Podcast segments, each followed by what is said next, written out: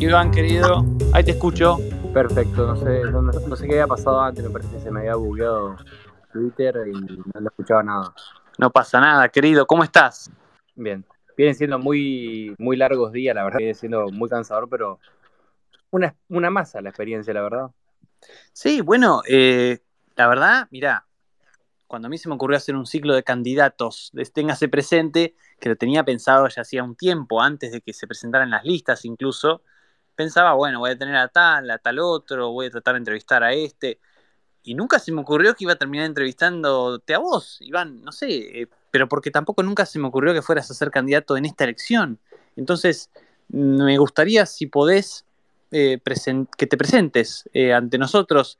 Muchos de ustedes seguramente te conocen, pero bueno, yo te doy el pie, vos sos precandidato a diputado provincial en este momento por la provincia de Chaco, en la interna de Juntos por el Cambio, y hasta hace poco, bueno, o quizás lo seguís siendo incluso, dirigías eh, la Fundación Práctica Ciudadana, ¿no? Que es eh, un, ejemplo de, fundación en Chaco para el país, quizás quieras hablar de ella también. Pero bueno, la, pregunta introductoria que se me ocurre para vos es, bueno, además de quién sos, ¿por qué estás eh, candidatándote ahora? Digo, siendo que muchas de, las personas que están acá se podrían identificar con vos, ¿no? Por una cuestión de edad, por una cuestión de intereses, por una cuestión de que, no sé, sos cercano a nosotros. Contanos cómo, cómo, cómo ocurrió todo esto. Sí, un poco de todo eso. La verdad es que yo tampoco pensaba ser candidato. Yo tengo, cumplí ahora 26 años eh, y, lógicamente yo, yo trabajo en la empresa de mi familia, que tenemos una clínica, tenemos un servicio de alta complejidad cardiovascular, y la verdad es que tenía muchas ganas de, mucho más mi vida privada, mi, estabilidad económica, tipo, eh, que, quería insertarme mucho más fuerte dentro del círculo empresarial en Chaco. La verdad, y, digo, yo mañana cambio el auto, porque laburo 10 horas por día, 12 horas por día muchas veces, y, mañana tengo que explicarle a un millón de personas por qué cambio mi auto eh, ahora, digamos. Entonces, no era algo que yo por ahí tenía ganas, me habían ofrecido en, otros, en otras listas y la verdad me ofrecían un lugar en, una lista, también dentro del Junto por Cambio, atrás de una persona que está procesada, o en otra lista que la verdad que, que, era la, la, película de Jurassic Park, la otra. Entonces, eh, Entonces la verdad es que tenía muy poco interés de meterme en estas elecciones. Yo, lo que sea antes me presente, yo tengo ahora años, eh, estudié Relaciones Internacionales en la Universidad de Palermo, ahora estoy terminando la licenciatura en Ciencia Política, eh, soy presidente de la Fundación Práctica Ciudadana que nos dedicamos a estudiar en qué carajo gasta el gobierno del Chaco.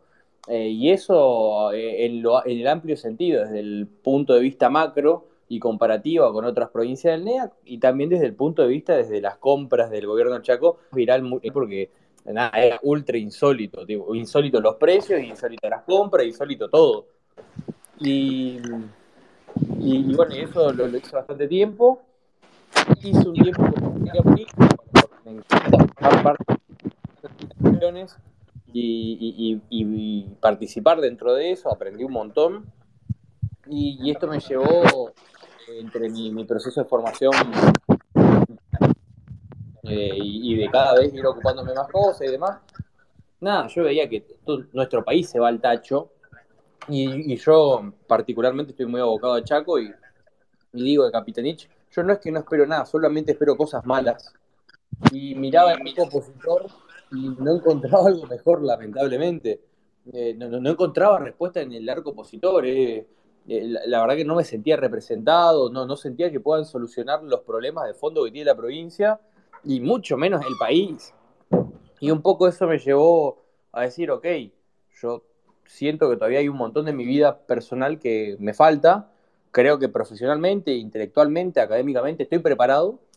Eh, y bueno, y, tipo como, como el eslogan de Man es dar el sal, dar el paso, ¿viste?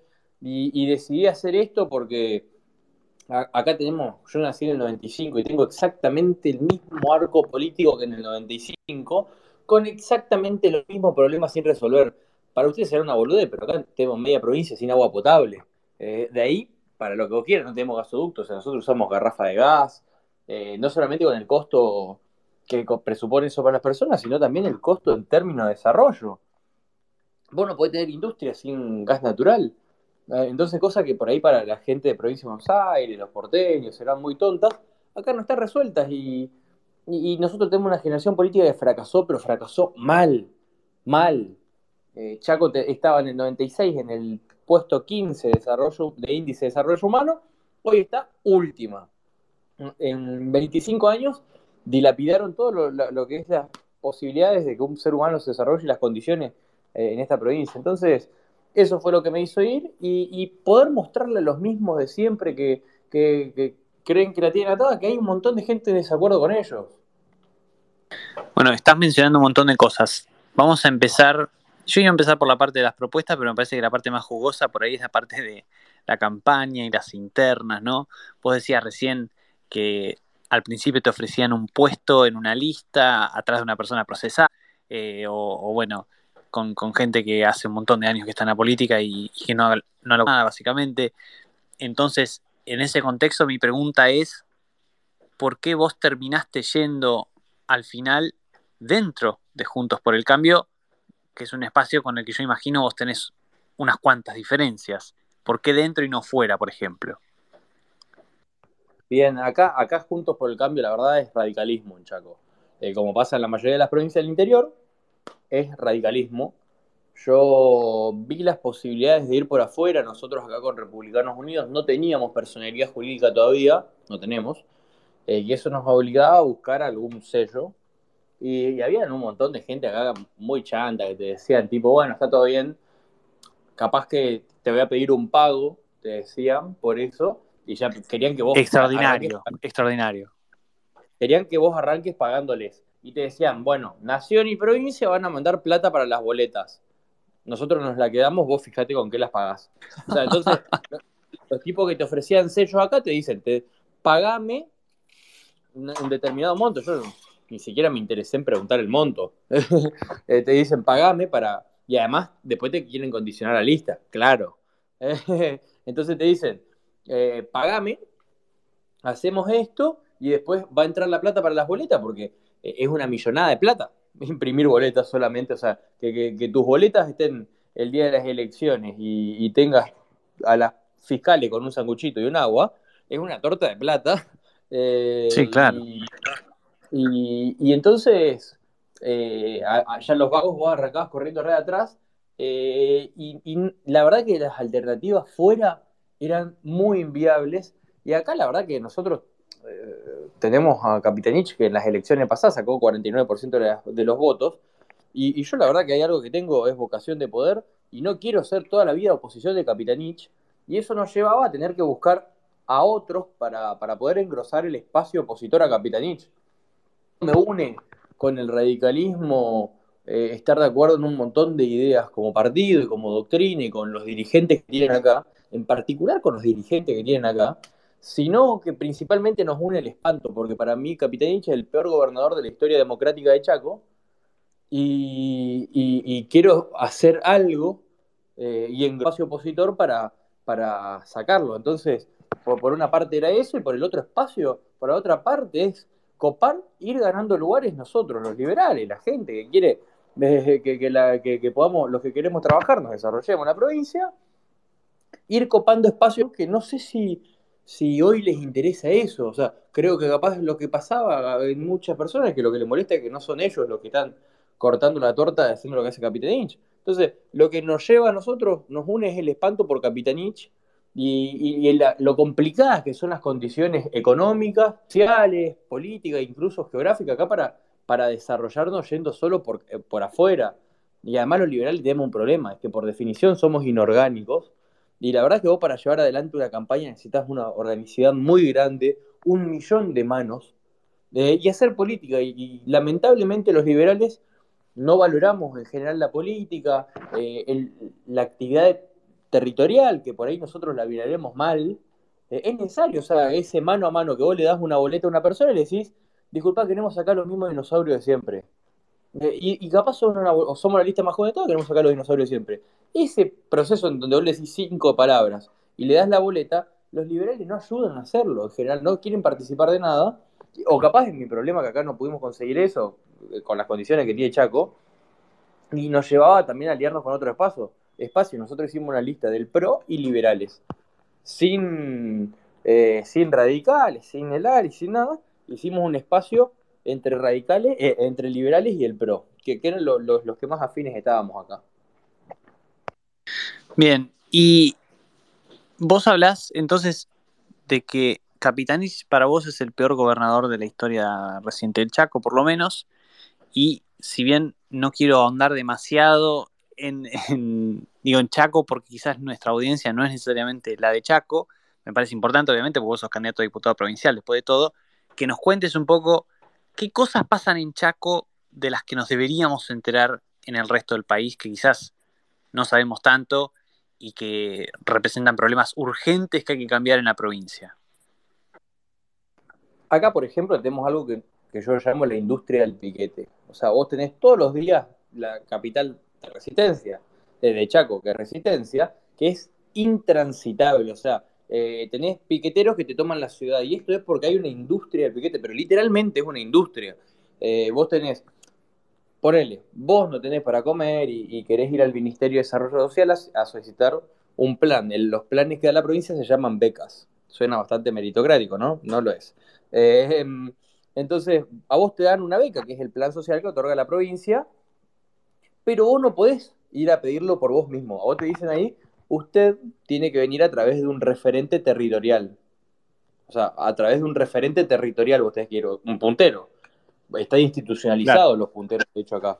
O sea, por programas que se llaman referentes territoriales. Entonces vos agarrás y, vos vas, a, vos decís, ok, señor referente territorial, yo quiero, ok, mira, vamos a hacer esto, yo te anoto para que vos recibas la beca. Entonces, vos tenés gente que, le debe eh, el recibir la asistencia a un puntero. Y esto hace acá que, después tenés los tipos todos los días en la plaza, cortando las calles con el boom, boom, boom, eh, y, les pagan para ir a marcha. Y nosotros acá tenemos, Chaco, o sea, vos pensás, Chaco tiene eh, una población económicamente activa de eh, 800.000 personas prácticamente.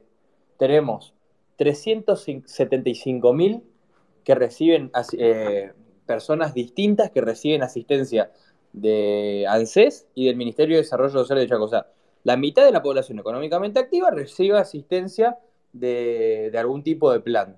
Tenemos 80.000 empleados públicos, nadie sabe cuántos empleados municipales hay a lo largo de toda la provincia, pero entre empleados públicos, eh, planes provinciales y nacionales tenés 420.000 personas aproximadamente y después además de todos los empleos que hay municipales, vos además tenés los PAM, que son un programa de un plan de asistencia municipal, que es un plan que dan los municipios que hay un municipio, que es el segundo más grande de Chaco, que tiene más o menos mil de esos planes. Entonces vos tenés, tranquilamente podemos pensar que acá hay 500.000 personas que reciben asistencia sin contar jubilados, ¿no? Eh, y si solo de la población económicamente activa. Claro, y nosotros, y te quedan acá solamente 72.000 empleos registrados en blanco. Eh, contra... Perdón, ¿72.000 dijiste? Sí, en toda la provincia. Contra 500.000 personas que reciben asistencia del Estado, más o menos. Sí. Es impresionante. Entonces, claro, eh, y, digo, y, ahí, entonces, ¿cómo, podemos pensar en una viabilidad de una provincia si, arrancamos de ese lado? Entonces hay, hay demasiados vicios. Chaco tiene la cuarta coparticipación más alta del país y no solamente es la más pobre del país, tiene el índice de desarrollo humano más bajo del país, tiene la peor educación del país y no tenemos ni, agua en media provincia. O sea, se, tomó dos veces deuda para tener un acueducto en Chaco y no tenemos agua, un acueducto a lo largo de toda la provincia. Y esto es lo que yo te decía, eh, es una cuestión de que, que, que, arremete a la dignidad de las personas, porque vos pensás, ahora salió, hay, una causa, había un proxeneta que, que prostituía a chicas o sea, que, recibían, le decía, vos vas a recibir una beca, un plan social de la provincia, a cambio de que vos tengas relaciones sexuales y estaba vinculado los clientes a gente funcionario, política y periodismo. Y casualmente apareció muerto, suicidado, se suicidó aparentemente, según los informes, eh, por la causa no me olvides, de este proxeneta, ahora cayó en cana la, mujer de él, eh, y acá, digamos, hicieron un sistema que hasta, hasta compraron la libertad sexual de las personas por ser pobres. O sea, eh, a, ese punto llega eh, la perversión estatal que hay acá en Chaco. Entonces, y el problema más, más grande que tenemos en esta provincia es una cuestión de dignidad que le robaron todo el tipo de dignidad a las personas. Digo, hasta el al, al, punto de que, de que para que vos puedas seguir cobrando una beca, no solamente te piden que vos vayas a piquetear, les obligaban a tener relaciones sexuales con políticos, con periodistas.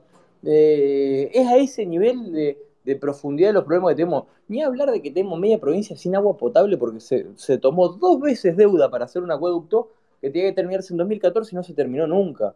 Eh, entonces, es esa la el nivel de urgencia que tiene esta provincia. Y mi pregunta, bueno, se cae Maduro también, ¿no? Vos decís que los problemas son gravísimos y la verdad es que por lo que decís, eh, creo que todos estamos de acuerdo en que lo son. Y, haces énfasis en que hay que hacer viable a Chaco, ¿no? Que, que actualmente está en un estado de inviabilidad. ¿Cuáles son tus propuestas para Chaco? ¿Cómo haces, cómo harías vos para hacer que Chaco se vuelva viable? ¿Cómo harías para que todos estos institucionales, estos desastres económicos, sociales, puedan ser revertidos? ¿Por dónde viene la cosa? Acá el que promete una solución corta, rápida y que no duela es un mentiroso o no está solucionando nada. Eh, lamentablemente, cualquier, acá la, sangre ya llegó al río y, cualquier tipo de solución va a tomar tiempo, va, a ser dolorosa, va a ser costosa y, no la vas a ver mañana. Eh, digo, porque por acá Ah, veo un montón de gente que, habla de que hoy le quieren poner límite a Capitanich después de 14 años que se comieron los mocos, pareciera. Entonces,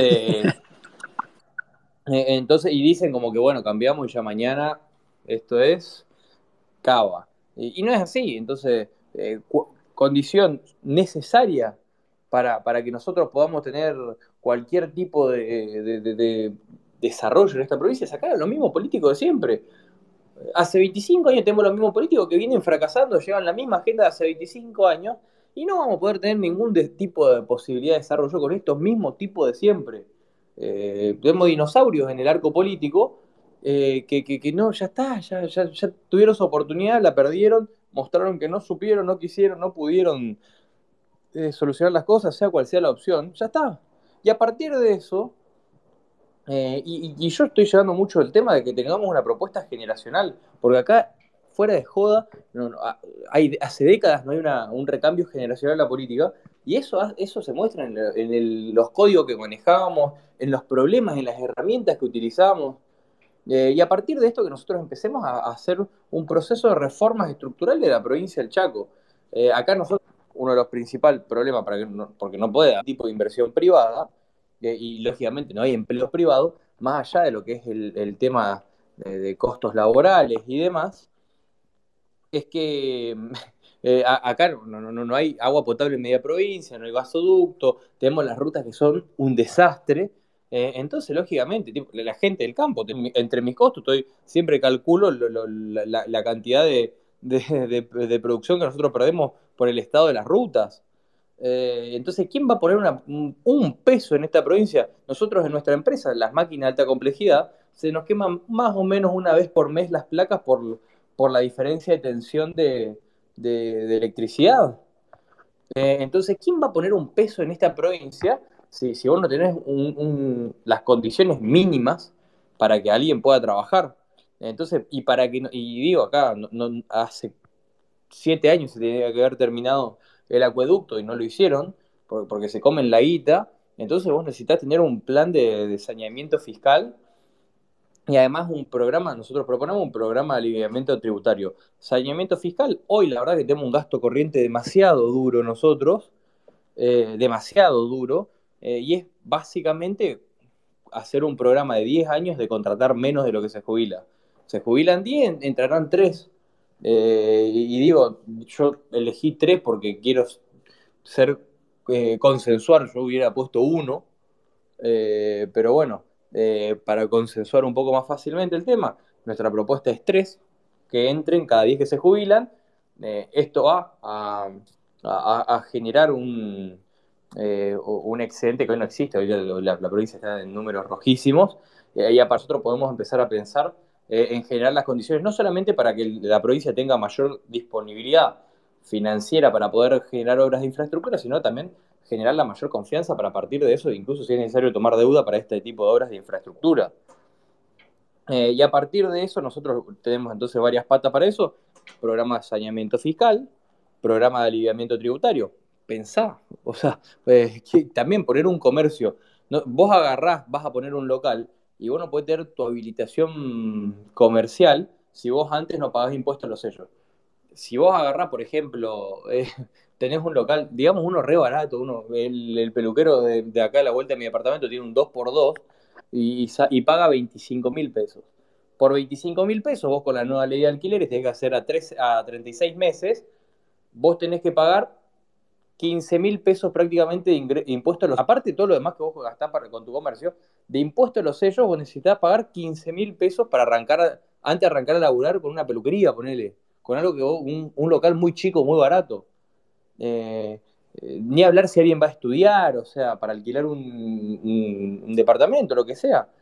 Eh, entonces nosotros dentro de nuestro programa de aliviamiento tributario proponemos eliminar impuestos a los sellos. O sea, vos pensás, vos monotributista tenés un contrato de lo que sea, primero arrancás lógicamente, antes de empezar a trabajar, vos ya estás pagando impuestos a los sellos. Y después pagás ingresos brutos sobre el mismo monto, o sea, sobre el mismo concepto, vos ya estás pagando también después ingresos, ingresos brutos. Eh, y entonces también dentro de esto nosotros tenemos nuestra propuesta también de, también de, bajar progresivamente ingresos brutos. Eh, hoy Chaco tiene 3,5 la alícuota general, bajarlo en primera instancia a 3 y, y, trabajar una, baja progresiva hasta llegar a 1,5, 2. Eh, y, después, posteriormente, la otra pata que viene paralela al, saneamiento fiscal, al programa de aliviamiento tributario y de infraestructura, es un, programa de, de, modernización educativa. Digo, hoy nosotros queremos cambiar el paradigma educacional que nosotros tenemos acá en Chaco. Tenemos la peor educación del país, por kilómetros encima es la peor educación del país, eh, y eso nos hace a nosotros ser muy creativos eh, en, la forma que vamos a, afrontar la educación.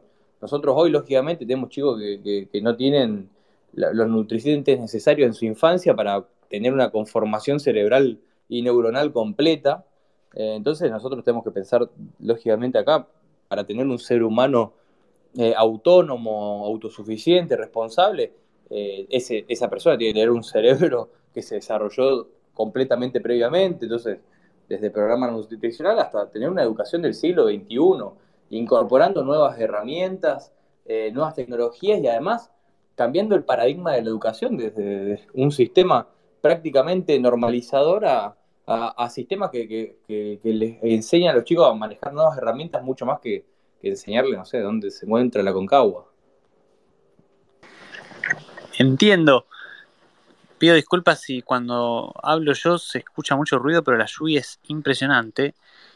Lo que se me ocurre mientras estoy, mientras estás hablando, es preguntarte un poquito más, y dado que venís de la ciencia política, como yo, ¿cómo es tu relación con el liberalismo como idea? ¿no? Porque acá también tenemos una audiencia que está preocupada por, la cuestión del resurgimiento, si se quiere, del liberalismo en Argentina.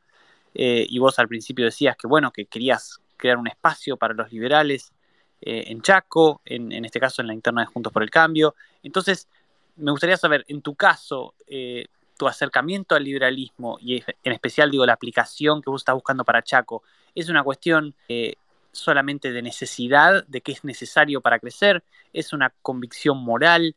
¿Es ambas cosas? ¿Es otra cosa? ¿Cómo, cómo te llevas vos con el liberalismo?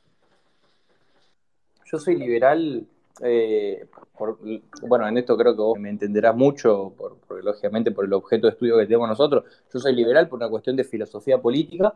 Eh, creo que los liberales tenemos un problema muy, pero muy grande de, que no tenemos con, eh, formación en, nosotros no tenemos ningún tipo de formación de poder los liberales, y eso hace que, nos pasen por arriba por todos lados. entonces yo después creo, o sea, soy liberal por una cuestión de filosofía política eh, y estoy convencido de que es necesario incluso para el desarrollo, pero no solamente para el desarrollo, económico, hay un montón de formas, si no preguntar a China, digo, Eh, el, problema es que, yo tengo una valoración demasiado grande del individuo, del ser humano, donde yo encuentro que en el liberalismo se puede dar ese equilibrio, donde el ser humano pueda ser autónomo, pueda, pueda disfrutar de su existencia corta y efímera en la Tierra y tener una calidad de vida en progresivo desarrollo. Entonces, eh, va por ese lado. Mi, problema que después termina pasando eh, es, la política misma, eh, y es que uno tiene que, amoldarse a las condiciones en las cuales uno vive, en la cual uno trata de llevar a cabo las ideas. entonces, después uno tiene, necesita poder para poder aplicar cualquier idea, entonces es el proceso de acumulación de poder, es el proceso de, que nosotros, no solamente acumulación de poder a través de, que nosotros tengamos más votos, sino de, que los liberales vayamos copando espacios. Digo, yo, yo por eso digo lo de concepción de poder y formación en poder de los liberales es porque creo que es una necesidad eh, que, los liberales normalmente decimos, ah, tal entró el Estado, y yo quiero liberales en el Estado eh, ocupándose de procesos y, desburocratizando. Eh, no me parece para nada mal. Y, no porque quiera que, haya tongo para todos, sino porque es una cuestión de que prefiero que sea un liberal el que se ocupe de, cómo se que una persona que, quiere para solamente para agrandar el poder del peronismo, de quien sea. Eh, entonces, yo me llevo en, términos académicos espectacular con el liberalismo. Yo milito el institucionalismo dentro de la ciencia política. Tengo mi problema, y será, no sé si es solo en Argentina que tenemos esta poca formación de poder, pero creo que es algo que tenemos que trabajarlo fuertemente y principalmente desde el sector ONG, que, que bueno, que está Manu Izone y hay varios más acá que, participamos en, ONGs liberales. Y acá está, me parece que nosotros empecemos a, decir, che, necesitamos eh, entre política nosotros, empezamos, necesitamos empezar a ocupar espacios, porque los espacios que no lo ocupemos nosotros los van a ocupar otros. Eh, entonces, me, me, parece que después tenemos el problema que no sabemos cómo bajar esas ideas liberales a, la política agonal, a la política más práctica. Eh, y, ese es el problema que termina viendo. Digo, a mí me, viene el otro día un pibe a decirme, no, porque como dice el Milei, nosotros necesitamos más, eh, más leones, ¿era? Eh, bueno, no, importa, ¿viste? Pero... No me acuerdo.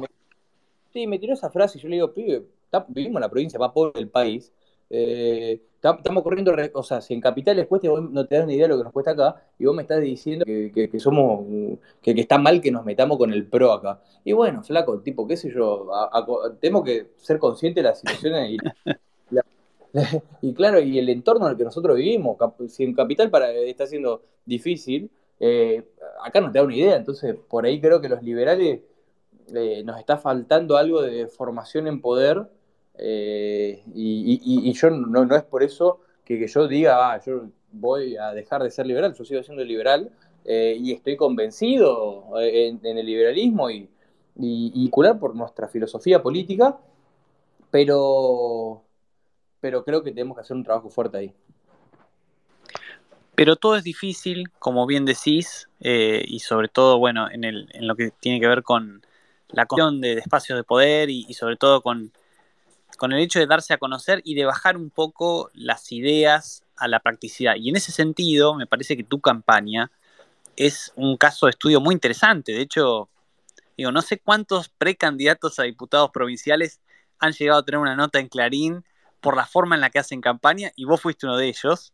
Eh, porque bueno, lo repaso brevemente para los que no estén tan eh, familiarizados con Iván pero Iván se disfrazó de exorcista hace poco para exorcizar las obras públicas del Chaco, festejó eh, el aniversario de una ruta sin terminar que había prometido Capitanía. Es más, no sé si alguna vez no te sacaste fotos con, con baches, no sé si lo estoy recordando o estoy inventando un recuerdo.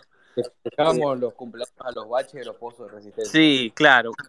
Acá en Mar del Plata también se hizo hace unos años y me, me, parecía, me parecía que vos también lo habías hecho. Bueno, también creaste la figura del dipusaurio, fuiste a la legislatura provincial a mostrar, eh, bueno, los cadáveres que andan dando vueltas ahí, que no cambian nada eh, en la política hace años, ¿no? eh, te sentaste a decir, bueno, voy a discutir con quien sea sobre lo que sea. Yo soy Iván Joker, precandidato a diputado provincial, y acá estoy. Y la verdad que todas esas iniciativas, digo, más allá de difundir ideas, me parece que son súper valorables porque tratan de conectar con la gente, ¿no? Y en un momento en el que la oferta electoral es tan variada, tan amplia, eh, me parece que es muy, muy valorable, y esto es un comentario más que una pregunta, eh, digo, me parece que es muy valorable el hecho de, hacer ese esfuerzo por conectar con las personas y de no quedarse solamente en la idea, en la abstracción. Eh, entonces, la pregunta, si se quiere, en base a todo ese comentario, es si estás disfrutando la campaña. Al principio dijiste que estabas cansado y me imagino que debe ser un trajín notable probablemente, pero me gustaría saber si al final del día estás contento, ya incluso antes de saber el resultado, porque no sabemos cómo va a terminar. Eh, digo, dado todas estas cosas que estás haciendo, eh, me gustaría saber cómo es tu experiencia personal hasta ahora. La verdad te digo, para mí es una masa, me, cago de risa todo el día. No, no todo el día, digo, tenemos mucho estrés, mucho, demasiados momentos de estrés, pero la verdad es que nos divertimos. Eh, no sé si hay alguno, bueno, estoy mirando, sí hay un par de los chicos de campaña. está el dipusaurio de oyente. Em, entonces, nosotros en nuestro proceso de, brainstorming, tipo, pensamos las ideas y, por ahí alguien se le ocurre, che, si hacemos esto, y es más o menos el meme de los Sims, cuando, cuando Bart va manejando el auto, que están con él, con Milhouse, y dicen, ¿cómo le ese vagabundo? ¿no? tipo, y es una cuestión así, tipo, eh, y, nosotros estamos disfrutando un montón, eh, yo estoy un montón a pesar del estrés, el haciendo, pero, pero la verdad es que, es que es divertidísimo y, no es que es una cuestión de casualidad que se nos... No lo estoy escuchando, Iván, no sé si se habrá cortado, si seré el único. Iván. Sí, no sé dónde se me dejó de escuchar. Ahí estás.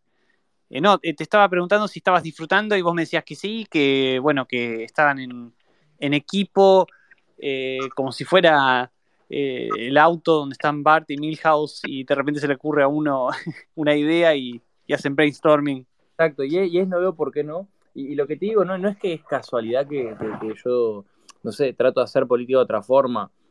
Sería mucho más fácil para mí publicar una imagen de vinimos al merendero tal y una foto mía entregándole un bolsón de mercadería con una boleta dentro eh, a una persona y buscar el pibe con más moco de todo el merendero para sacarme una foto.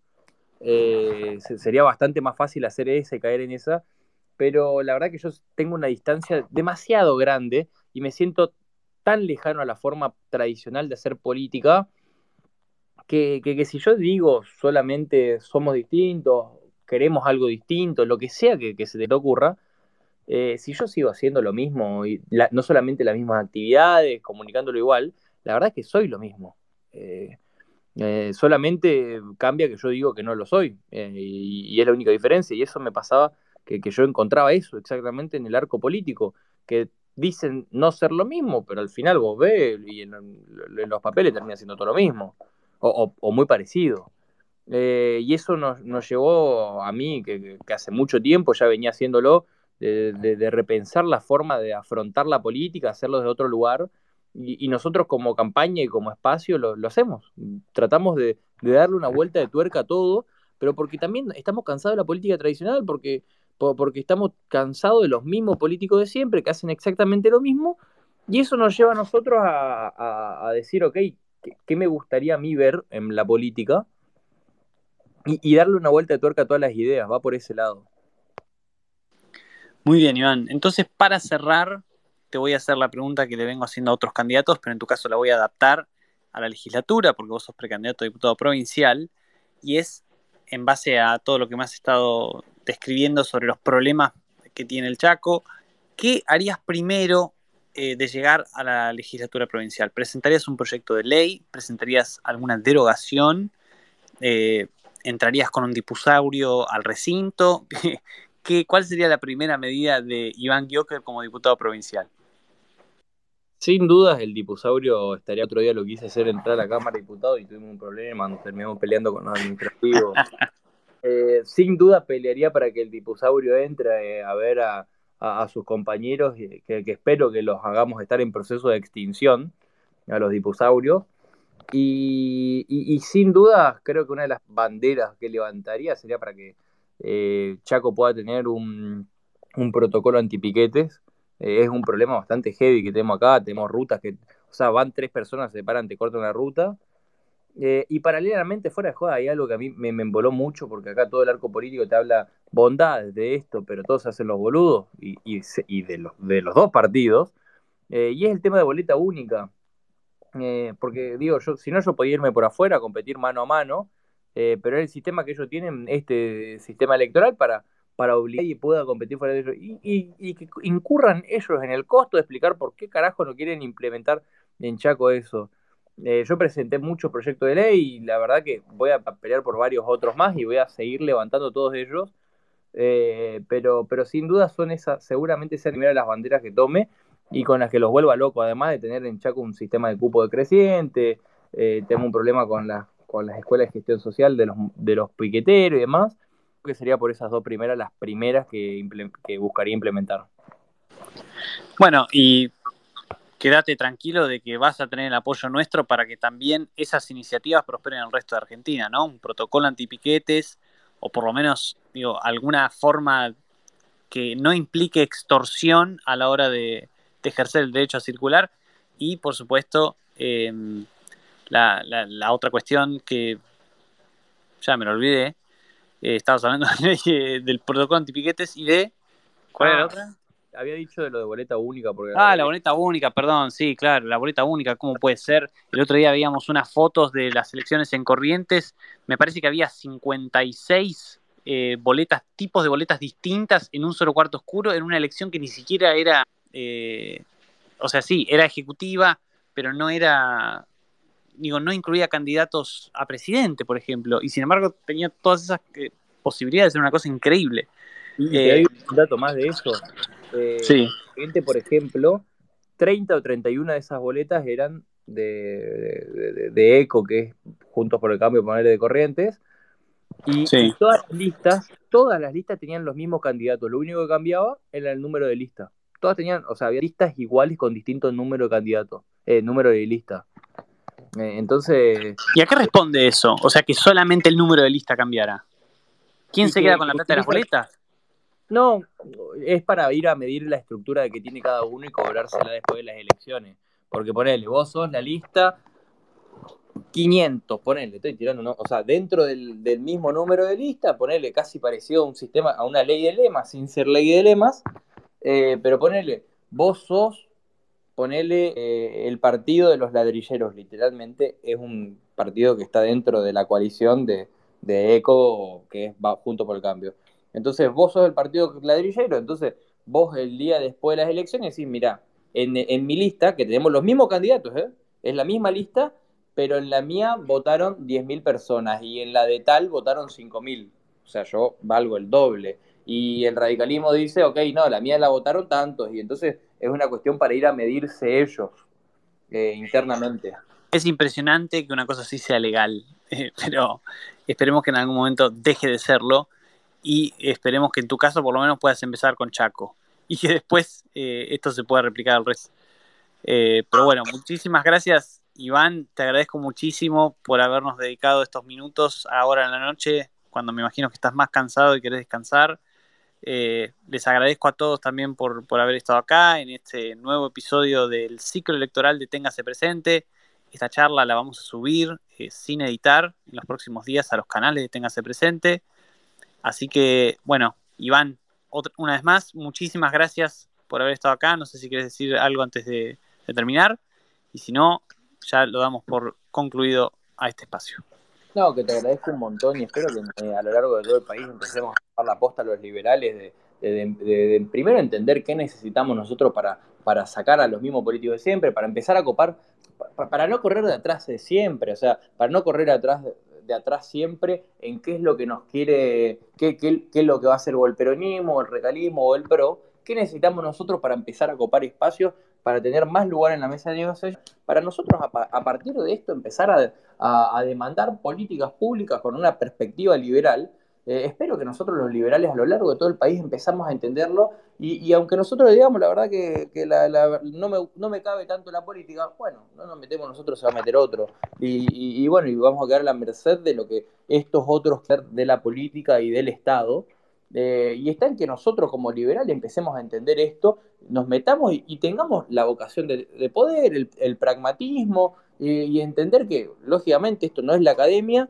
pero, pero que no, no podemos estar corriendo desde atrás siempre de lo que quiera ser el peronismo, el radicalismo o quien sea, eh, de nosotros como país, como persona como, y como sociedad. Entonces, va a estar en que nosotros, y va a depender más de nosotros de lo que nosotros sepamos hacer y cuánto nosotros podamos replicar esta cuestión a lo largo de todo el país.